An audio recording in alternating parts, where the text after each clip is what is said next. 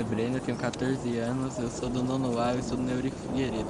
Eu vou ler sobre o lobisomem. No interior do Brasil, as pessoas acreditam que quando o sujeito é magro, pálido, de orelhas de abano e sobrancelhas grossas unidas sobre o nariz, podem ser, pode ser um lobisomem. Em outros lugares, a maldição recai sobre o sétimo filho, homem de um casal, nas noites de lua cheia.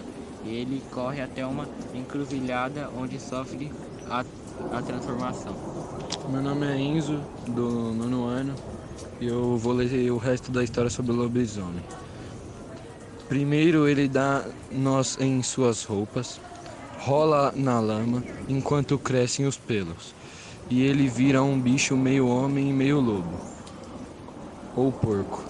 Para livrar alguém da maldição, é preciso cortar um das partes do bicho, para ele se transformar em homem no novamente. Essa foi a história do lobisomem.